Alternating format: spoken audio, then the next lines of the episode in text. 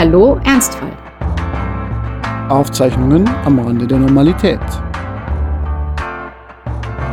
Herzlich willkommen zum Evolutionspodcast Hallo Ernstfall. Franz. Hallo. Ich bin gerade dem ewigen Kreislauf der Evolution entstiegen. Und du fragst dich jetzt bestimmt, warum ein Kreislauf? Ist es nicht eine meandernde Linie? Nein, es ist ein Kreislauf, denn es geht auch wieder rückwärts. Habe ich jedenfalls festgestellt. Also meine persönliche Evolution geht jedenfalls rückwärts. Ich konnte schon mal aufrecht gehen und stehen und reden, ohne dass der Hals schmerzte. Aber es ist alles nicht mehr machbar, denn ich bin jetzt Vater. und deshalb habe ich oh. nicht geschlafen. Ja, ja, ja. Heute ist voll Klischee. Heute ist so schlecht geschlafen und natürlich auch Schnupfen vom Kind. Meine Tochter hat, äh, hat ja einen Boyfriend und den Boyfriend haben wir jetzt besucht und wir haben Schnullertausch gemacht. Und, äh, ja, wenn man so verruchte ist, Dinge auch zulässt bei seinem Kind, dann, ich meine, mit Schnullertausch geht's los. Kuppelei. Mit dem Schnullertausch geht's los. Das nächste ist das Bauchnabelpiercing dran. Und dann wird geheiratet, oder? Glaubst du, man, man wird noch heiraten in 30 Jahren? Oder ist das dann schon passé? Wenn ihr Grünen mal äh, am Ruder seid und, also äh, und die Veggie Days eingeführt habt und, und das Heiraten verbietet, das Heiraten dass wir anständige, konservative Menschen Ah ja. So lieben. Genau. Nee, ich, glaube ehrlich gesagt, wenn, wenn die Steuervorteile irgendwann abnehmen, weil äh, Familien begünstigt werden und nicht mehr Menschen, die einfach nur einen Trauschein haben, dann glaube ich, wird sich da was ändern. Aber ich wollte mich eigentlich danach äh, erkundigen, wie es denn im aufrechten Gang bei euch so aussieht. Denn ja. äh, du hast ja so einen kleinen Australopithecus quasi zu Hause. Das war der erste Humanoid, der mal so auf die Idee gekommen ist, ich könnte mal so vom Baum runter und dann mal ähm, durch die Savanne laufen. Und ich habe mich gefragt, wie es denn in der Berliner Savanne so aussieht. Meine Antwort ist Papst Benedikt XVI. Weißt du noch, als Papst Benedikt XVI. Äh, sag mal, gekrönt wurde, nein, man sagt nicht gekrönt, man gewählt. sagt äh, gewählt, ja, gewählt, ja, aber vom lieben Gott auch irgendwie. Aber, aber, aber natürlich auch äh, von den Kardinälen jedenfalls, da hatte der so rote Schuhe an. Prada. Ähm, um zu ja. zeigen, dass er da dass er halt irgendwie der Coolste mhm. ist. Und solche roten Schuhe hat meine Tochter jetzt auch bekommen zum Laufen, weil wir festgestellt haben, es ergibt ja überhaupt keinen Sinn, das zu versuchen, wenn die da irgendwie mit Socken auf dem Parkett rumtun. Nee, das weil die da, da, kann man ja selber kaum stehen. Und äh, deshalb jetzt mit Schuhe ein nächster Versuch. Also sie kann stehen. Wir haben auch ein Dokumentationsfoto gemacht, wo sie fast schon akrobatisch rumturnt, aber die Wahrheit ist, wir haben eine Wette laufen, meine Frau und ich, und zwar, wenn sie bis zum 15. Oktober es schafft, mindestens drei Schritte zu gehen und zwar ohne fremde Hilfe, dann bekomme ich irgendwas. Irgendwas gewinne ich dann. Das mit dem Laufen ist ja eigentlich ein totaler Wahnsinn. Also ich, ich habe heute mal nachgelesen, was alles funktionieren muss, damit man das kann. Also der, der Kopf muss in einer bestimmten Weise auf der ausbalanciert sein und du mhm. brauchst eine S-förmige Wirbelsäule und dann brauchst du der Fuß mit einem Gewölbe und das sind nur ein paar Sachen. Also eigentlich ein hochkomplexer Prozess. Von daher kann ich total verstehen, wenn deine Tochter sich da noch ein bisschen Zeit lassen will. Vor allem, sie wird die nächsten paar Jahre ja dabei auch immer wieder hinfallen ich meine, so realistisch muss man ja auch sein.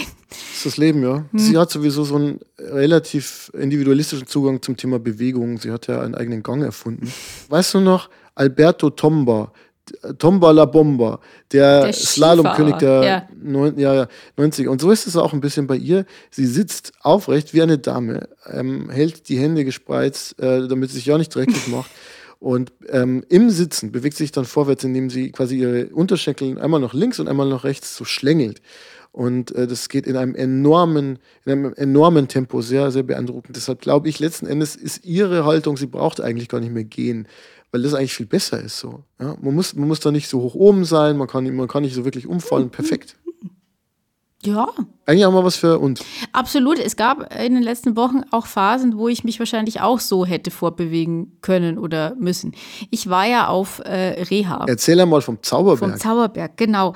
Es gibt ja einen Unterschied äh, im deutschen bürokratischen Medizinverwaltungssystem zwischen einer AHB und einer Reha, also einer Anschlussheilbehandlung und einer Reha. Ähm, Inhalt. Und was ist dann die Kur? Die Kur ist einfach die nur. Kur ist, einfach, nur, nur das. Slang. Das ist einfach nur Slang, genau. Also früher mhm. hieß es, vielleicht hieß es früher auch mal offiziell so, aber es heißt entweder Anschlussheilbehandlung oder Rehabilitationsmaßnahme. Mhm. Ich will auch nicht auf die Unterschiede eingehen mit tausend Formularen, wer was zahlt, ob es Rentenversicherung, Krankenversicherung und was man dann alles beantragen muss. Es ist ehrlich gesagt ziemlich kompliziert und war, muss ich sagen, ich habe mich hier im Podcast auch schon öfter mal drüber beschwert, dass äh, Krebs eine so äh, verwaltungsintensive Krankheit auch ist, also bis man sich mit allen Dingen äh, einfach strukturiert und alles Mögliche an Anträgen, Formularen und immer an den richtigen Stellen mit irgendwelchen Fristen einreicht und so weiter und so fort. Aber die Reha, muss ich sagen, hat das schon echt nochmal getoppt, was da, was da alles war. Sehr schön war auch, dass ich bereits dort war, als die Genehmigung dann dafür zu Hause eintraf. Aber Gut. Das heißt, du hättest gar nicht dort sein Doch, dürfen. Doch, weil ich hatte ja die, ich hatte ja die Einladung sozusagen der Klinik schon. Also ich wusste ja schon, dass es genehmigt ist, aber die Unterlagen waren nicht da und ähm, mein Arbeitgeber, die waren ein bisschen verwirrt, weil die meinten, ich müsste ihnen irgendwas einreichen, was ich noch gar nicht hatte und deswegen auch nicht wusste, dass es existiert und so. Aber wir haben das alles äh, hinbekommen. Schön. Und wie war's? So sportlich habe ich gehört. Es haben mich ein paar Leute, ich glaube auch du, gefragt, äh, Reha und ähm, Krebs bringt man erstmal nicht so zusammen. Also man kennt Reha so hauptsächlich für orthopädische Sachen, ehrlicherweise auch eher für ältere Leute oder ähm, für Themen wie Schlaganfall, also für Sachen, wo man Dinge wieder lernen muss. Und ähm, wenn man sich mich jetzt anguckt, mhm. ähm, ich muss dringend noch mehr Haare haben auf dem Kopf, aber ähm, das sind jetzt alles keine Dinge, die äh, für die es eigentlich eine Reha braucht sage ich mal, auf den, auf den ersten Blick. Tatsächlich ist es aber so, dass ähm, man zum einen durchaus Bewegungseinschränkungen hat nach der OP. Und das Lustige ist, dass ich äh, eigentlich erst in der Reha verstanden habe, dass ich meinen Arm eigentlich noch nicht so benutze, wie ich ihn früher benutzt habe und den nicht ganz durchstrecke hm. und habe das erst bei vielen Sporteinheiten mit der Physiotherapeutin ja tatsächlich wirklich bemerkt. Also das Prinzip der Schonhaltung, die man einnimmt, ohne dass man es überhaupt mitbekommt, ist, ist schon sehr, sehr, sehr manifest. Das hätte ich gar nicht gedacht. Erklär das mal, wie müssen wir uns das vorstellen? Also du hast äh, an der Achsel irgendwo noch eine Stelle, wo, wo, wo die OP gemacht wurde und die schonst du dann? Also welche Haltungen kannst du nicht einnehmen? Oder? Naja, mir ist zum Beispiel aufgefallen, dass ich, wenn ich Gläser Gläser in ein, in ein äh, Regal weiter oben stelle, dann mache ich das immer mit rechts. Das ist jetzt natürlich bei einer Rechtshänderin äh, zugegebenermaßen auch die wahrscheinliche Variante, ja. Aber äh, mir ist dann doch jetzt eben, als ich mal angefangen habe, bewusst darauf zu achten, aufgefallen, dass ich einfach diesen Arm nicht mehr komplett durchstrecke. Einfach aus dem Grund, dass es, wenn ich es tue, dann schon auch wehtut. Stell dir vor, du wärst in der MPD, dann wäre das für dich ja wirklich ein Todesurteil. Ich glaube, die heben auch die rechte Hand, oder? Machen die das ah. mit links? Ich, die machen doch nichts mit links. Linkshänder? Linkshänder? Achso. Ich glaube, man darf nicht Linkshänder und rechtsradikal sein. Die fahren dann auch immer nur rechts rum im, im Verkehr. Ja. Wie dem auch sei, ich habe mir ja lange überlegt, ob ich wirklich ähm, zu so einer Reha-Maßnahme fahre, weil ja, irgendwie hatte ich ja, habe ich auch in den letzten Podcasts immer wieder gesagt, das Bedürfnis, dass diese Zeit mit dem Krebs jetzt auch mal vorbei ist, ne? Und dass es jetzt mal auch so einen mhm. Abschluss gibt. Und deswegen dachte ich mir lange nochmal für drei Wochen, denn das ist das Minimum, was man, was man machen muss zeitlich, für drei Wochen nochmal in so eine Einrichtung, will ich das denn wirklich?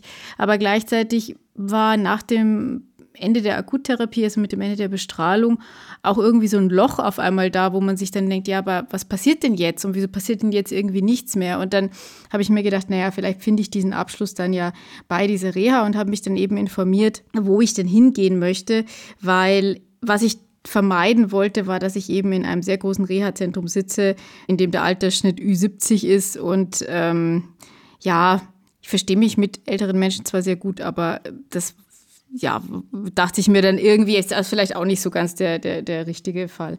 Ja, Judith, als du gesagt hast, dass du nach Baden-Württemberg gehst, mhm. hatte ich ja so ganz kurz die Hoffnung, dass es dann doch wirklich die Schwarzwaldklinik würde. Nee, es, es Und, war nicht, es war äh, nicht. War es denn so eine Idylle? Es war nicht der Schwarzwald, es war die Schwäbische Alb, denn dort gibt es eine Klinik, die sich auf junge Brustkrebspatientinnen spezialisiert hat. Und da dachte ich mir dann, und auch eine kleinere Klinik ist, und von daher dachte ich mir, na gut, das müsste eigentlich noch am ehesten passen. Es war wirklich äh, landschaftlich sehr, sehr idyllisch. Das muss man sagen. Es war jetzt von der Einrichtung her eher gehobene Jugendherberge, würde ich, würd ich mal sagen. Also relativ spartanisch alles. Ähm, aber hat mir jetzt per se nicht so viel ausgemacht, weil ich war jetzt auch nichts für eine Wellnesskur da. Ich wollte eigentlich schon genau das machen, was diese Klinik sich auch zum Ziel gesetzt hat. Also die haben sehr, sehr viel Sportprogramm und sind eben auch der Meinung, dass man damit am meisten erreicht. Es gibt ja viele Studien, die sagen, dass nicht nur das Wohlbefinden steigt, wenn man äh, viel Sport macht. Das weiß ich jetzt nicht. Persönlich empfinde ich das manchmal auch nicht so, aber ähm, es gibt tatsächlich Daten. Judith, danach, nach, nach dem, Sport, dem Sport, nicht währenddessen. Keine ja, Angst. Das, ja. ähm, das heißt aber, dass äh, das Rezidivrisiko, also die Gefahr eines Rückfalls, dadurch auch sinken würde. Ob das so ist, weiß ich nicht, aber es ist jedenfalls klar, ein bisschen mehr bewegen und auch ein bisschen fitter werden ist schon sinnvoll. Ich hatte da dann auch wirklich, ich hatte Krafttraining, Zirkeltraining, Nordic Walking, äh, Step Aerobic, da bin ich vollkommen dran gescheitert. Warte mal, Step Aerobic, ist das das, was man aus den 80ern kennt mit diesen äh, Gymnastikanzügen? Äh, Gymnastikanzüge hatten wir jetzt zwar nicht, aber das sind diese Teile, auf die man im Wesentlichen draufsteigt. Also es ist eigentlich nur eine Kombination aus Schritten, um dann rauf und runter zu hüpfen. Also so ein bisschen wie im Telegym ja, vom ja, Bayerischen Rundfunk. Ja, ja, doch, doch. Wo diese schnauzbärtigen Männer mit Gymnastikanzügen. Immer, also es ist irgendwie in meinem Hirn.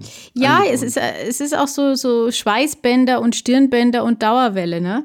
Ähm, uh. also, sowas ein bisschen die Richtung. Aber also das ist definitiv nicht meins. Da ist zu viel Koordinierung und äh, es endet vor allem darin, dass ich mich gar nicht bewege, weil bis ich überlege, welche Schrittkombination als nächstes kommt, sind die anderen schon wesentlich weiter. Judith, was ist dein Lieblingssport eigentlich? Das ähm, führt uns jetzt eventuell sehr weit, weil ich habe ja, ich habe ja wirklich alles Mögliche ausprobiert. Also man kann mir nicht vorwerfen, dass ich nicht immer auf der Suche nach einer Sportart wäre, die mir wirklich gefällt.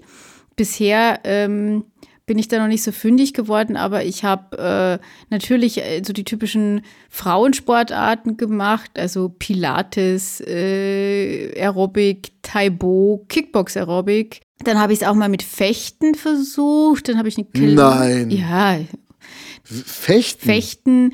Capoeira habe ich probiert äh, Klettern. Ähm, also ich, ich, ich suche schon, aber bisher war ich. Judith, ich glaube, du musst mal mehr so im Bereich der Volkssportarten schauen. Einfach mal, einfach mal wie, wär's denn einfach mal kicken? Kicken mit, mit irgendwelchen random Leuten im Hof oder so. Achso, nee, also Bälle gehen gar nicht. Also, das, ah, also stimmt. Ballsportarten, das, ähm, nee. Also das, das brauchen wir nicht versuchen. Äh, du warst das Völkerballziel. Ich war das, ich war das Völkerballziel, genau. Das, ich bin eigentlich nur gut im Weglaufen geworden irgendwann, weil werfen, also abwerfen konnte ich ja nicht. Aber ähm, und beim man kann sich auch beim Volleyball verletzen, wenn man Bälle ins Gesicht kriegt. Also es, es geht alles. Oh, ich weiß, oh, ich ja, weiß. Ich geht, geht, ja, geht ja. alles. Mhm. Ähm, aber tatsächlich war der Sport, der mir jetzt in diesen drei Wochen am besten gefallen hat, und ich schäme mich auch ein bisschen, aber es war äh, Aquafitness. Ähm, ja, ja, weil es ein wirklicher Rentnersport ist. Ich glaube, es gibt eigentlich niemanden unter 60, der das macht. Aber, ähm, ist das mit der Nudel? Ähm, nee, wir hatten jetzt keine, wir hatten, wir hatten Schwimmhanteln. Das sind so Schaumstoffhandeln mhm. und auch so Bretter. Mhm. Und dann musst du versuchen, auf den Brettern unter Wasser zu balancieren oder du musst eben diese, diese Handeln ins Wasser drücken. Und was das Tolle ist, ähm, es ist wahnsinnig anstrengend, aber es tut nicht weh und du kannst schon schwitzen, aber du merkst es ja gar nicht, weil du bist ja im Wasser. Also ich fand das, äh, ich fand das richtig toll, aber ich wüsste leider nicht, wie ich das jetzt zu Hause fortsetzen soll, weil ich glaube wirklich, das gibt es einfach echt nur für alte Leute. Badezimmerfluten. Ja, ja. Hm, ja. naja. Aber weil du vorher, vorher fiel gerade schon äh, das Thema äh, Gruppensportarten und äh, das Thema Gruppe ist auch eins, das mich äh, während dieser Reha beschäftigt hat. Denn es geht ja bei sowas nicht nur um Sport, es geht auch mal darum, aus dem Alltag rauszukommen und mhm. mal am anderen Ort zu sein. Es geht aber auch darum, dass sich, also zumindest in der Klinik, wo ja alle mit dem gleichen ähm, Krankheitsbild, also Brustkrebs sind, sich auch auszutauschen untereinander. Also das ist wirklich einer der Punkte, warum man da auch hingeht und so habe ich es auch äh, gehalten und versucht, mich da eben mit möglichst vielen Leuten zu unterhalten. Gab es auch Gesprächstherapie in der Gruppe, so wie man sich vorstellt? So nach dem Motto, jetzt erzählt jeder mal so, was so passiert ist? Äh, es gab Gesprächstherapie in der Gruppe. Insgesamt muss ich sagen, sage ich auch gern hier, weil ich habe es auch, ich habe es auch vor Ort in die ganzen Feedbackbögen geschrieben. Also die Klinik wirbt schon damit, dass es ein, ein umfassendes Konzept ist und man sich eben auch vor allem auf die, auf die Psychoonkologie konzentriert. Und das kann man jetzt so einfach nicht sagen. Das scheint einen Personalmangel an der Stelle zu geben. Es gibt halt eine Psychologin für 50 Patientinnen. Ähm, und äh, man hat dann in drei Wochen eine halbe Stunde Einzelgespräch, also insgesamt, ähm, und dann drei Gruppenstunden also die erste war, da waren noch alle da und die meisten haben das dann aber abgebrochen und sind dann nicht mehr gekommen zu den weiteren Sitzungen. War für uns, die wir hingegangen sind, besser, weil es ein bisschen weniger Leute waren. Aber ähm, ich fand, dass, dass die äh, Psychologin das sehr gut gemacht hat, ähm, fühlte mich da auch gut beraten, aber es war halt insgesamt viel, viel zu wenig. Und man ähm, setzt halt sehr stark darauf, dass, und ich sage es jetzt mal so, sich die Leute gegenseitig so ein bisschen therapieren und coachen.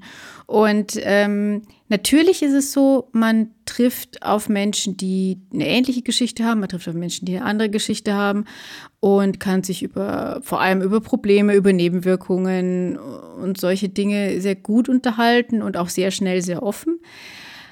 Aber 50 Brustkrebspatientinnen auf die Schwäbische Alb sperren und dann einfach mal ein Sportprogramm laufen lassen und ansonsten sagen, guckt mal, was ihr draus macht.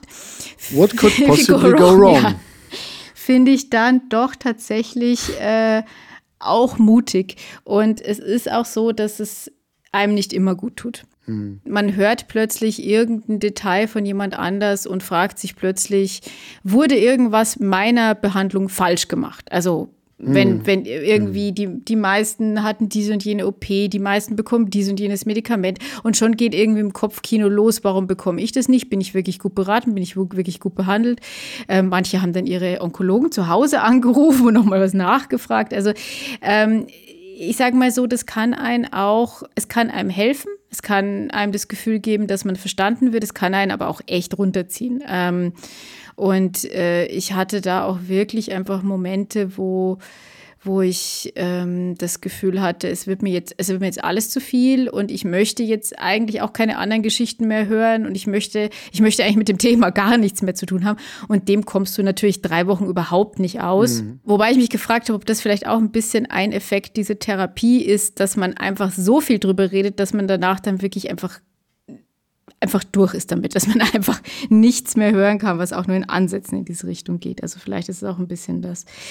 Aber mhm. was ich wieder gemerkt habe, und das ist auch was, was wir hier schon öfter besprochen haben, aber was mir in dieser Deutlichkeit jetzt auch wieder sehr klar geworden ist, nämlich es ist eine Erkrankung, ja, es ist Brustkrebs, aber es gibt so viele Möglichkeiten und Varianten, die diese Krankheit haben kann, die dann wieder eben andere Verfahren und Behandlungen und so weiter zur Folge haben.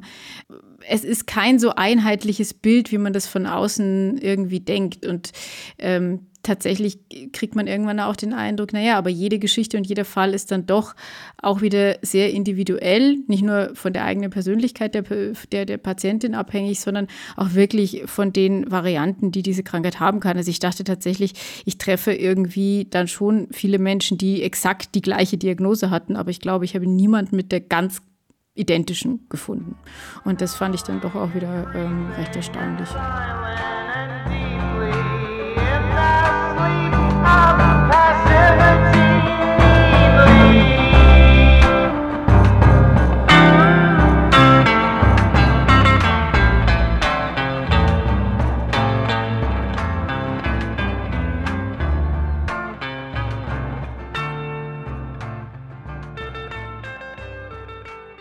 So, Judith, aber jetzt sag mal, du bist ja jetzt nicht wirklich so ein Typ, der unbedingt in solchen Gruppen aufgeht und dann gleich Klassensprecherin wird. Wie ging es dir denn dann damit, in so einer Gruppe zu sein?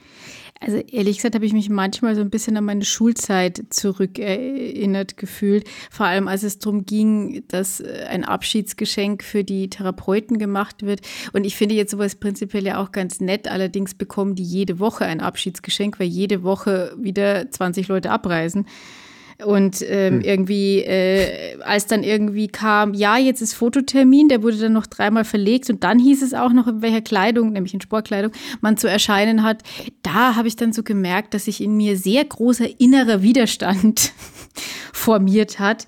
Und ähm, da habe ich dann mal wieder gemerkt, dass so, so extreme Gruppendynamik für mich einfach dann doch irgendwie nichts ist. Und es führte dann auch zu einer, wie ich äh, sehr gern auch zugebe, etwas kindischen Reaktion von mir, dass als das Bild wurde dann fünfmal gestellt und dann irgendwie für das Foto und es war mir irgendwie relativ egal. Und dann sollte ich mich noch vor irgendwen hinknien, damit das Bild funktioniert. Und dann habe ich irgendwann gesagt, nö, mache ich nicht. Ähm, ist im Nachhinein betrachtet natürlich ein bisschen ja. lächerlich, warum man sich auf einem Foto nicht naja, hinsetzen kann, aber es war, ehrlich, es war der Punkt so einfach erreicht. Alter, ich kann es so gut nachvollziehen. Wenn man sich so denkt, ey, ich bin hier, um mich zu kurieren und ich bin jetzt hier nicht, äh, weil ich einen Animateur suche oder selber ein Animateur sein ja, will. also ich, ich kriege diese Reflexe auch und das Interessante ist, meine Frau glaubt ja immer, dass ich deswegen Menschen hasse. Aber der Punkt ist einfach nur, ich äh, kann manche Konstellationen nicht abhaben. Ja. Und zwar vor allem solche Gruppenkonstellationen, wo sich so eine Dynamik herausbildet, wo man eigentlich nur die Wahl hat, entweder mitzumachen und nicht aufzufallen oder Individualist zu sein, aber dann auf die Gefahr hin, dass man dann irgendwie der Spielverderber ist. Ich war ja irgendwie in der Klasse auch immer der, der die Petition, die gegen den Lehrer gerichtet war, als einziger nicht unterschrieben hat. aber jetzt nicht, weil ich so ein Rebell war, sondern einfach, weil ich es nicht eingesehen habe. Ich habe immer das Gefühl, es müsste irgendwie mehr Optionen geben zwischen komplett mitmachen und irgendwie der Depp sein, der sich da irgendwie querstellt. So. Und, und ich kann mir vorstellen, das ist bei dir auch genau, so. Genau, und ich, ich fand einfach, was mich dann geärgert hat, war überhaupt nicht so die Aktion, sondern das Gefühl, dass ich in diese Rolle gedrängt werde. Das ist jetzt eben, es gab dann eben die, die ganz engagiert waren ja. und dann gab es die, die auf alles geschimpft haben und es, es gab die, die alles super fanden, die, die alles schlecht fanden. Ja. Und ich war dann irgendwie plötzlich die, die offensichtlich allein sein wollte oder so. Und es war noch nicht mal so der Fall, aber es gab halt immer wieder Momente, wo ich mich dann zurückgezogen habe. Und wenn, wenn jemand sagt, ach komm, Judith, jetzt mach doch mal, Punkt, Punkt, Punkt. Ja, dann ist dann, vorbei. Dann ist es, dann, dann ist, ist es halt vollkommen vorbei. Sei doch mal spontan, ah, ja, ja. Judith, sei doch mal spontan. Also dann, da, da war ich dann. Das hab dich doch nicht und so. Und der Witz ist, ich mache dann manchmal Dinge nicht, die ich eigentlich gern tun würde. Ja, genau. Aber äh, woran ich tatsächlich denken musste, ein Satz aus einem sehr bekannten Theaterstück, nämlich von Jean-Paul Sartre, aus Geschlossene Gesellschaft. Und zwar ist da der äh, wirklich ikonische Satz: Hölle, das sind immer die anderen. Die anderen. Genau. Ach, das kommt daher. Und das kommt aus diesem ah. äh, The Theaterstück. Und ich habe mich jetzt in der Vorbereitung nochmal damit beschäftigt. Ich muss ja ehrlich gesagt sagen, ich habe es so oft in Unitheatern und Schulstücken gesehen. Wer es nicht kennt, äh, ist es auf jeden Fall lesens- und sehenswert irgendwann muss man ein bisschen sagen, die Idee, die Sartre da hatte, ist dann jetzt heute auch nicht mehr so wahnsinnig ähm, ja, spannend und neu. Also ich finde, es, ist jetzt schon auch ein bisschen gealtert, dieses Stück. Äh, was, er, was er als Szenerie entwirft, ist, es treffen sich drei Leute, und ein etwas seltsamer Diener in einem Raum und man weiß relativ lange gar nicht, was das jetzt eigentlich ist. Sind die jetzt in einer in einem Gefängnis? Sind sie äh, in irgendeiner Foltereinrichtung oder äh, in einem Wartezimmer? Und was sich dann herausstellt, ist, sie sind eben tot und das ist jetzt irgendeine Form von Jenseits. Und sie glauben die ganze Zeit, dass irgendwas Gutes oder Schlechtes passieren wird und erzählen ihre Lebensgeschichte und so weiter und so fort. Und man erwartet auch immer, dass irgendwie die große Wendung eintritt, aber tatsächlich äh, ist eben genau das nicht der Fall, sondern äh, sie werden sozusagen ein bisschen zu ihren eigenen äh, Kerker- und Foltermeistern, indem äh, sie sich nämlich gegenseitig, äh, blöd gesagt, auf den Senkel gehen. Und da fällt dann eben der Satz, dass die Hölle immer die anderen sind. Ich möchte jetzt an dieser Stelle für den Fall, dass man es nicht verstanden hat, betonen, ich fand es da eigentlich ziemlich schön und ich habe auch nette Leute getroffen und ich habe nicht gesagt, dass alle die Hölle waren. Aber diese, diese Aber das Gefühl, glaube ich, kam schon hin und wieder ja. durch. Und ich glaube, das Interessante daran ist ja gerade, dass man ja oft dieses Gefühl hat, ohne dass man ein konkretes Problem mit der einzelnen Person hat. Also man kann andere Menschen super sympathisch finden, für sich genommen, aber die Situation höllenhaft. Empfinden. Ich glaube, es hat dann immer auch sehr viel mit einer gewissen Form von ausgeliefert sein zu tun. Also Mangel an mit dem Gefühl, oder? Genau, mit dem Gefühl von, von, von ausgeliefert sein. Ähm, ich als alte Heidegger-Doktorandin wissen wir ja, dass das das Gefühl der Geworfenheit ist. Und wenn man so auf so einer Schwäbischen Alb ohne Auto sitzt. Mhm. Ähm, und es halt dann heißt, es gibt halt jetzt um 11.30 Uhr Mittagessen. Und wenn du das halt nicht isst, dann hast du jetzt. Also, da geht jetzt halt auch nichts anderes. Ja. Dann fühlt man sich schon so ein bisschen, so ein bisschen äh, fremdbestimmt was bei mir auch schon irgendwie wieder so, so, so Widerstand erzeugt. Und auch da habe ich tatsächlich aber so, so ein bisschen Parallelen zu diesem Sartre-Stück irgendwie im Kopf gehabt, weil ähm, diese Menschen, die sich in diesem Raum befinden, sind sozusagen in so einer Zwischenwelt oder in irgendeiner ja. Form von, von, von Bubble. Und genau das ist Fegefeuer so eine, oder Also, Ja, es ist so, es- also man glaubt, sie sind auf einer Durchgangsstation, aber Godot kommt quasi Genau, nicht mehr. Oder, also es oder, ist, äh, oder wie ist es es? geht Also, einfach um, die, um, dieses, um dieses Warten und irgendwann diese Erkenntnis, ähm, dass man da jetzt eben ist. Das ist jetzt bei der, bei der Reha-Erfahrung natürlich eine andere, weil man kommt ja, man weiß ja auch relativ genau, wann es endet und wann man wieder zurück das haben die beim Zauberberg auch gesagt und dann wurden es sieben Jahre. Ja, ja, ja. Dann liegt man da so in der Höhensonne und irgendwie Ja, wir hatten auch Bleibt super. Liegestühle und als das Wetter mal toll war, war das wirklich äh, auch sehr, sehr entspannt.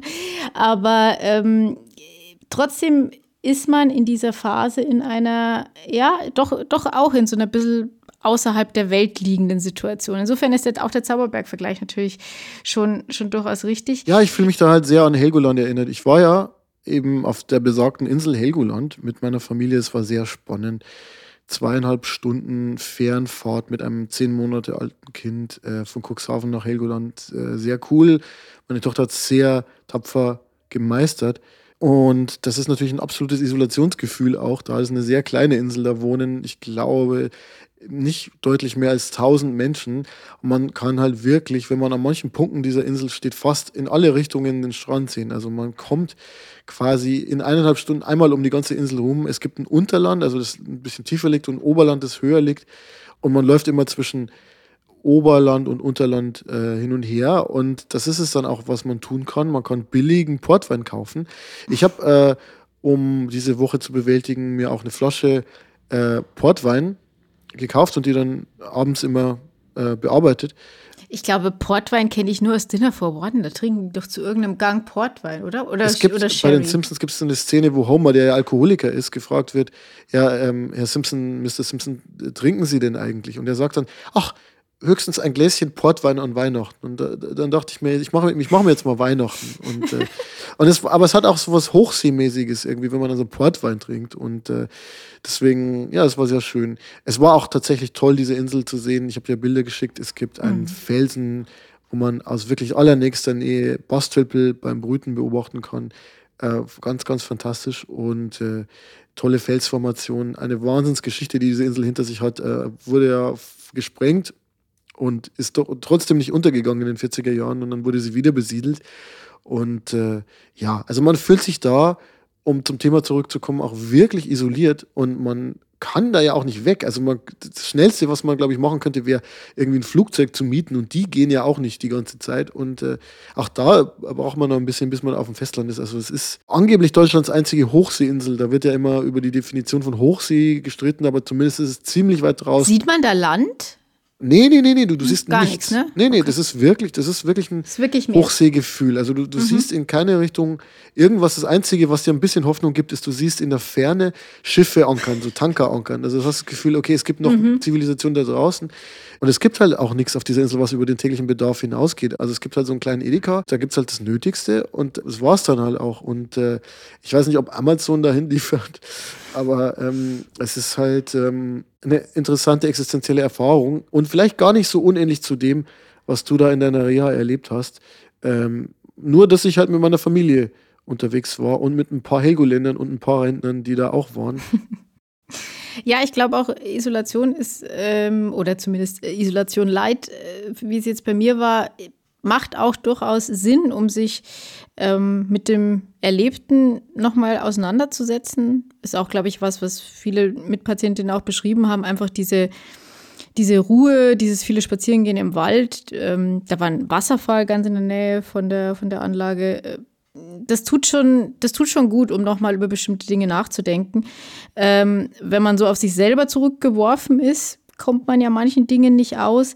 Wobei ich aber sagen muss, dass äh, ich das ja nun während der ganzen Erkrankung und der vielen Zeit, die ich irgendwie nach der Chemo herumhängend und liegend verbracht habe, äh, letzten Endes äh, schon hatte.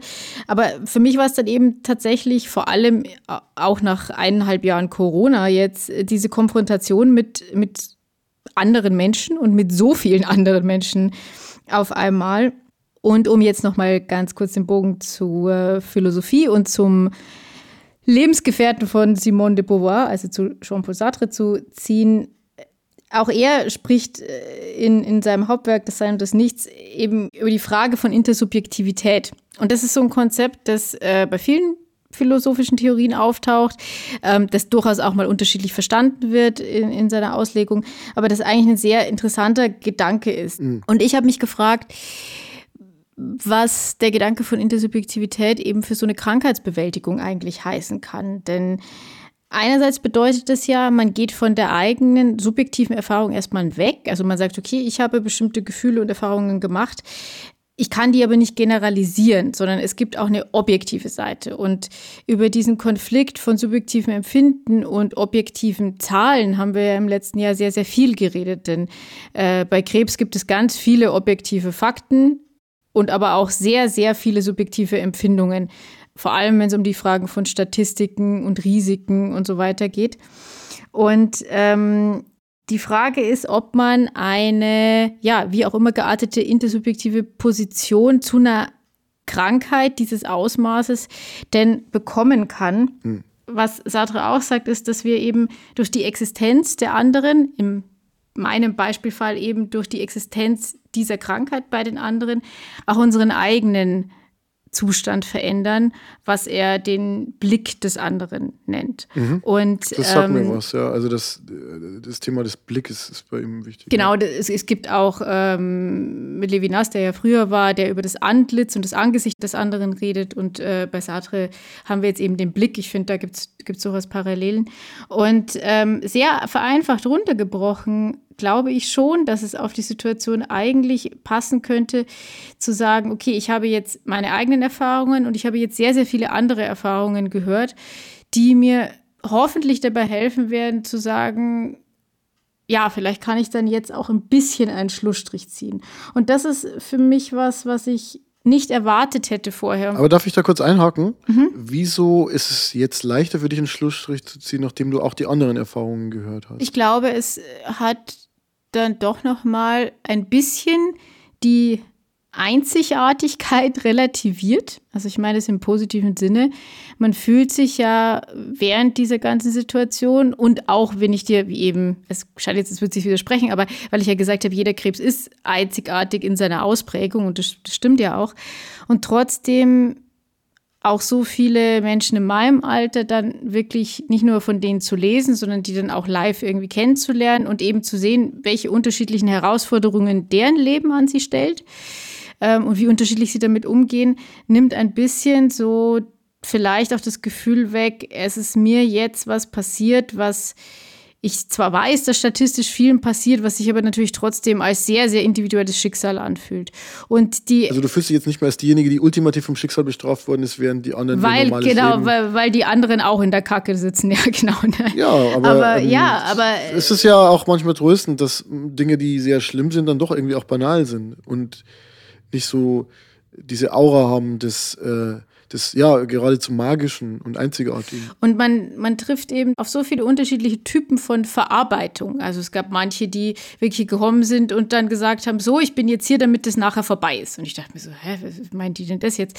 Ähm, dann gab es welche, die gesagt haben, ja, also ich habe mich eigentlich mit der ganzen Sache nicht so richtig auseinandergesetzt und wurde jetzt hier hingeschickt, damit ich es mal tue. Also auch das gab es.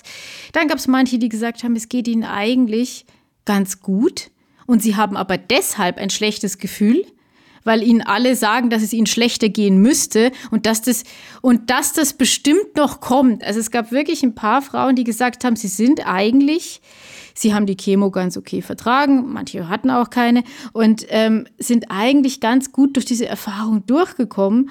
Und sie hatten so einen extremen Tiefpunkt nie, aber ihr ganzes Umfeld spiegelt ihnen, dass dieser Zusammenbruch, wie es oft gesagt wird, noch kommen muss. Und die hatten eine totale Angst, dass sie jetzt zusammenbrechen, weil es ihnen gut geht. Ich kenne das so aus diesem Zusammenhang der Trauer. Also ich hatte ja schon ein paar Todesfälle in meinem Leben und ich glaube, dass ich diese Todesfälle jetzt nicht unbedingt so verarbeitet habe, dass ich halt immer sagen, zum Beispiel geweint habe oder so oder unzurechnungsfähig gewesen wäre, sondern das, das lief dann irgendwie anders und nicht so öffentlich sichtbar.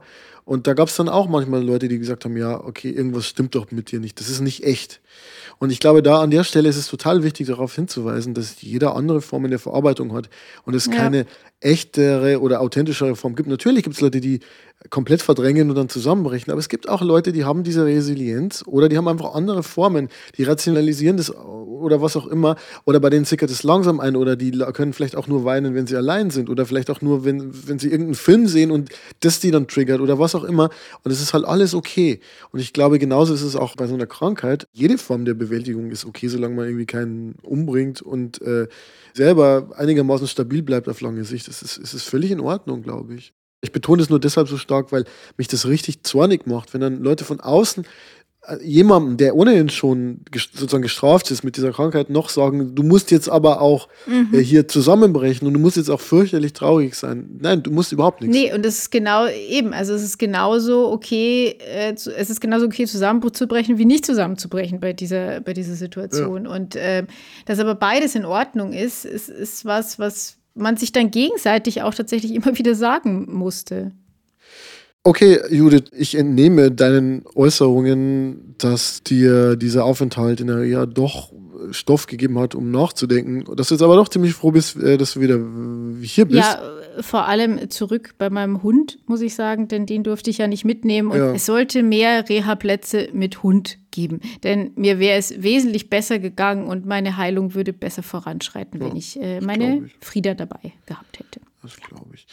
Ja, ähm, mir ging es ja auch so ein bisschen so mit Helgoland, so nach dem Motto, ja, es war gut für den Kopf mal ganz woanders zu sein und auch ein bisschen in dieser Isolation zu sein, aber es ist auch schön, wieder zurückzukommen.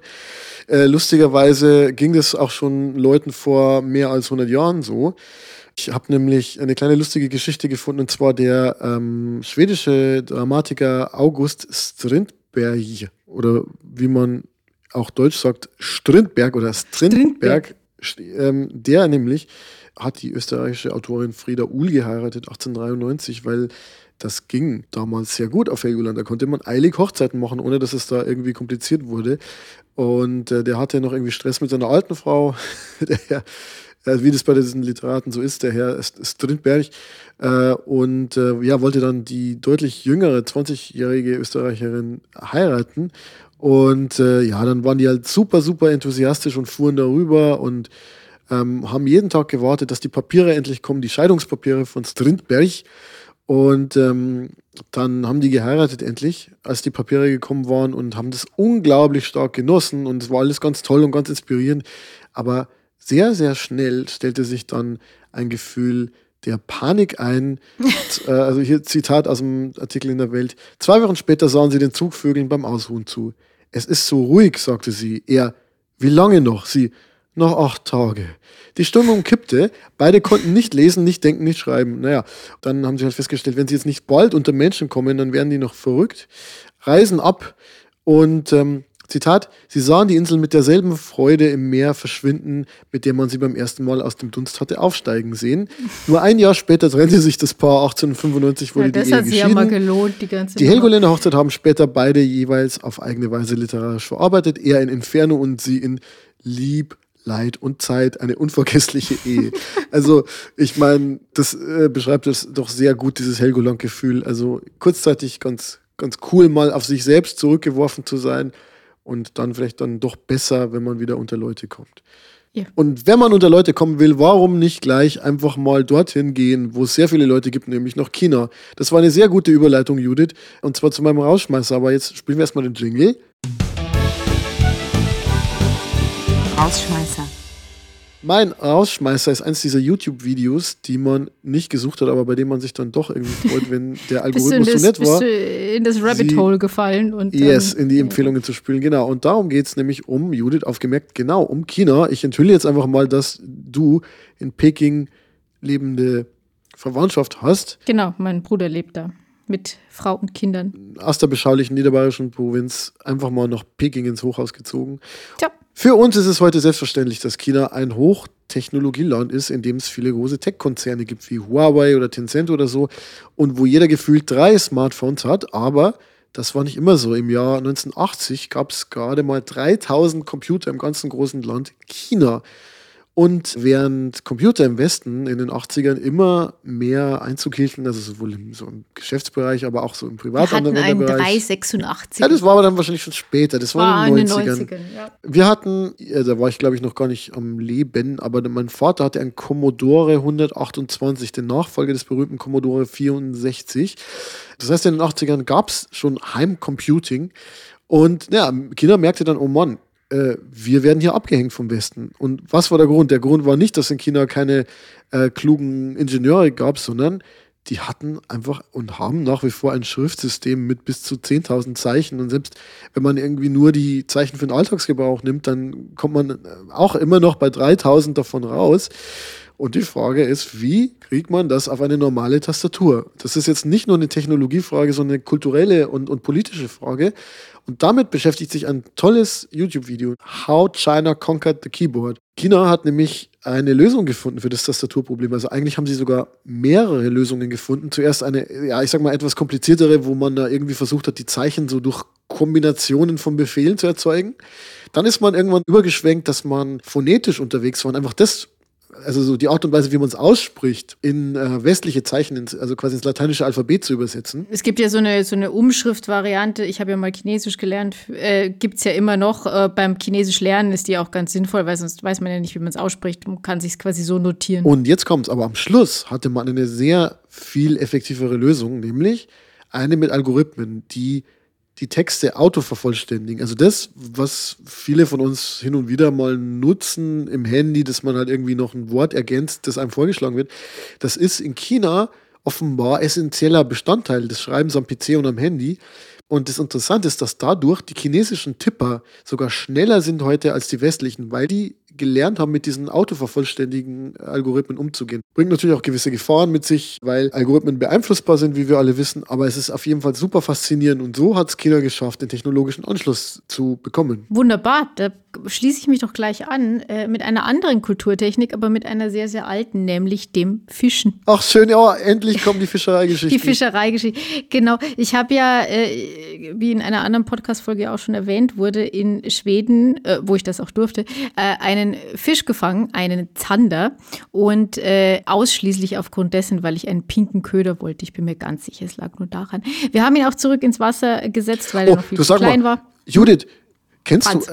Äh, ja, äh, ich habe, also ich habe ja, ich habe meine einzige Fischerfahrung ist, ähm, als ich mein erstes iPad hatte, äh, da waren meine Kumpels an Weihnachten äh, irgendwie bei mir und dann saßen wir herum und haben ein äh, Angel Angelspiel gespielt. Wie so, Ach, da musste man das, das, das iPad also auswerfen. So, ja, ja, so musste, also nicht wirklich ja. wirfen, aber so, so, so, so kippen nach vorne. Und wir ja, saßen dann da wirklich. Man konnte so auch mal Golf spielen am iPad, glaube Da haben wir dann einen Marlin gefangen und äh, mit, mit dem Königswobbler. Sagen dir diese Begriffe was? Oder also ein Wobbler sagt mir tatsächlich ja, aber was. der Königswobbler ist der beste Wobbler. Das, das, das, kann natürlich sein.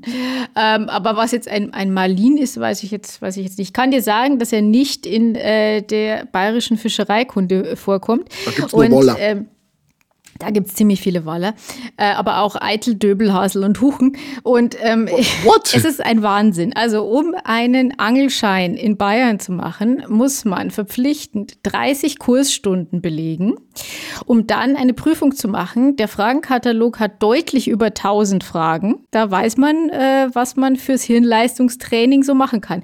Also wenn ich dir sagen muss, wer, welches Schonmaß die leichende Bachforelle, äh, ich weiß es nicht. Also es gibt schon Zeiten, schon Maße, die muss man alle auswendig kennen. Und äh, dann noch irgendwelche Fangfragen zu äh, Karpfen und Barschen und äh, natürlich Flossenstellungen, die können nämlich kehl- oder bauchständig sein. Dann gibt es ober- und unterständige Mäuler. Es ist ein mal, weites, mal, weites Feld. es, gibt, es gibt bestimmt Fischerei-Podcasts, oder? Ich höre mir zurzeit sehr viele Angel-Podcasts Dachte ich doch. Ja. Ähm, ich bin auch schon auf der Suche nach weiblichen Anglerinnen. Äh, die gibt es auch. Ich habe auf Instagram jetzt auch schon einige gefunden. Sie teilen sich aber dann doch in äh, Anglerinnen, die ihre Fische zeigen und Anglerinnen, die mehr so den Fisch etwas vor den Bikini halten. Also es gibt auch so die halbnackte Anglerin. Aber äh, die Debatte machen wir jetzt hier nicht auf. Ich habe jetzt dann in einer Stunde gleich wieder den nächsten Angelkurs, der nämlich zum Glück, Corona sei Dank an dieser Stelle wieder online stattfinden kann. Und der läuft über drei Wochenenden, weswegen ich nicht nur jetzt dann mich abends dahinsetzen werde, sondern auch samstags und sonntags jeweils um 7.55 Uhr am Morgen vor dem Computer sitze, um dann viereinhalb Stunden Angelkurs zu haben. Also es erfordert einiges an Commitment, wenn man mal in die Situation kommen will, vielleicht eine Angel irgendwo reinzuhalten. Denn übrigens, auch wenn du eine Angel nur mit dir führst und am Fluss entlang gehst und keinen Angelschein hast, dann ist bereits das eine verbotene Der Versuch Handlung. ist strafbar. Ja, Ja. kein Witz. Ja. Und es ist nicht auch so, dass sich irgendwie jedes Mitglied eines bayerischen Angelvereins aufgreifen und bis zu zehn Tage in Untersuchungshaft mit Waterboarding festhalten kann? Oder wie war das? Äh, Fast, aber tatsächlich darf dich jedes Mitglied eines Angelvereins äh, befragen, darf sich deine Ausrüstung Papiere bitte. angucken. Papiere bitte. Genau das äh, kommt vor. Und mein Rausschmeißer ist äh, öfter mal was Neues, in meinem Fall jetzt mal Angelschein machen. Im? Allgemeinen. Also das ist so, das ist so eine Empfehlung wie neulich hast du mal, hast du nicht mal neulich auch mal einfach irgendein Tier empfohlen? War es nicht sogar ein Alpaka? Ich, hab glaub, einen dass man einen Alpaka ge- Ich empfohlen. habe ich hab einen Alpaka empfohlen. Das kann sein. Ich habe einen Alpaka getroffen. Ich habe eine Alpaka-Wanderung während der Reha gemacht, den Balu. Der Balu war so flauschig. Und ab und zu hat er sich einfach hingesetzt. Ja, es war wunderschön. Wunderschön. Alpaka-Wanderungen, ein Traum. Das ist dann die Zusatzempfehlung, würde ich nochmal sagen. Ja, absolut. Hast du nicht auch diese, diese, Tiere dann so gezogen irgendwie? Da gab es doch so ein Video von dir. Wie war das nochmal? Du hast das, dass die in einen Wagen Ich durfte, die, hinein- ich durfte die in den Wagen zurückführen äh, äh, und dann gab es nämlich den Moment, an dem ich sechs Alpakas an der Leine habe und äh, dann mit ihnen allein in einem Wagen bin, der zugesperrt wurde und eigentlich wollte ich da gar nicht mehr raus. wie Cuteness Overload. im Grunde, Ja, ein Alpaka-Bad. Ich habe dir gerade einen weißen Marlin geschickt. Es ist ein Speerfisch. Und ich weiß nicht, ob es den in bayerischen Gewässern gibt. Aber er sieht sehr gefährlich aus, ehrlich Er gesagt. sieht eher aus wie ein Stör. das Stör ist Der mit, dem Kaviar. Hm. Ja, ja, dann würde ich sagen, machen wir zur Brotzeit. Man hört im Hintergrund meine Tochter. Und äh, ich entschuldige mich nicht dafür. Dann, dann Daddy jetzt mal ein bisschen rum und kümmere dich ums Kind. Ciao! Und tschüss.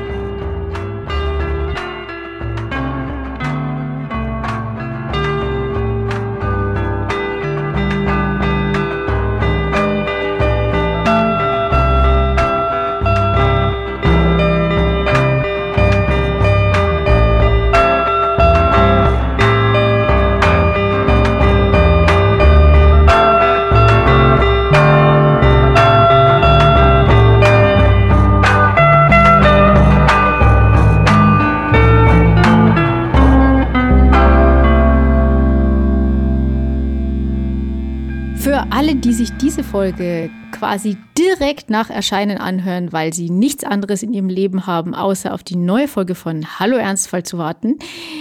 Diese Menschen erreichen wir noch um die Mittagszeit des Wahltags und möchten deswegen, wenn 18 Uhr noch nicht vorbei ist, euch mitteilen, bitte geht wählen. Nahezu fast egal, was ihr wählt, also nur fast. Aber bitte wählt, denn davon lebt unsere Demokratie und ohne wäre es schlecht.